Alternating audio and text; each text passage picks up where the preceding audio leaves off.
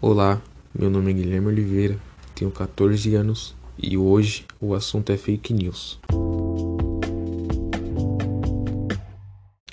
O conteúdo enganoso e até mesmo falso é diferente de algum tipo de sátira ou paródia.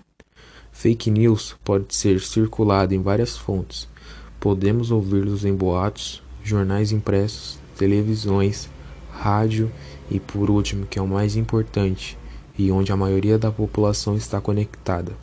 Isso mesmo, a internet, como Google, Yahoo, Explorer e etc.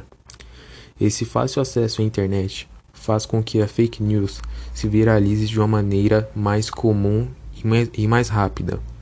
Não só no Google, mas existe bastante no Facebook, Twitter, Instagram e WhatsApp.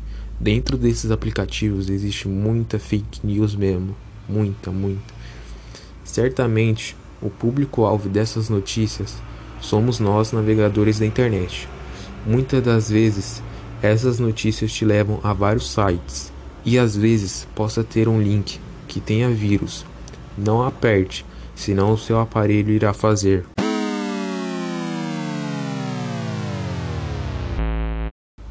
Pois é, pode acontecer.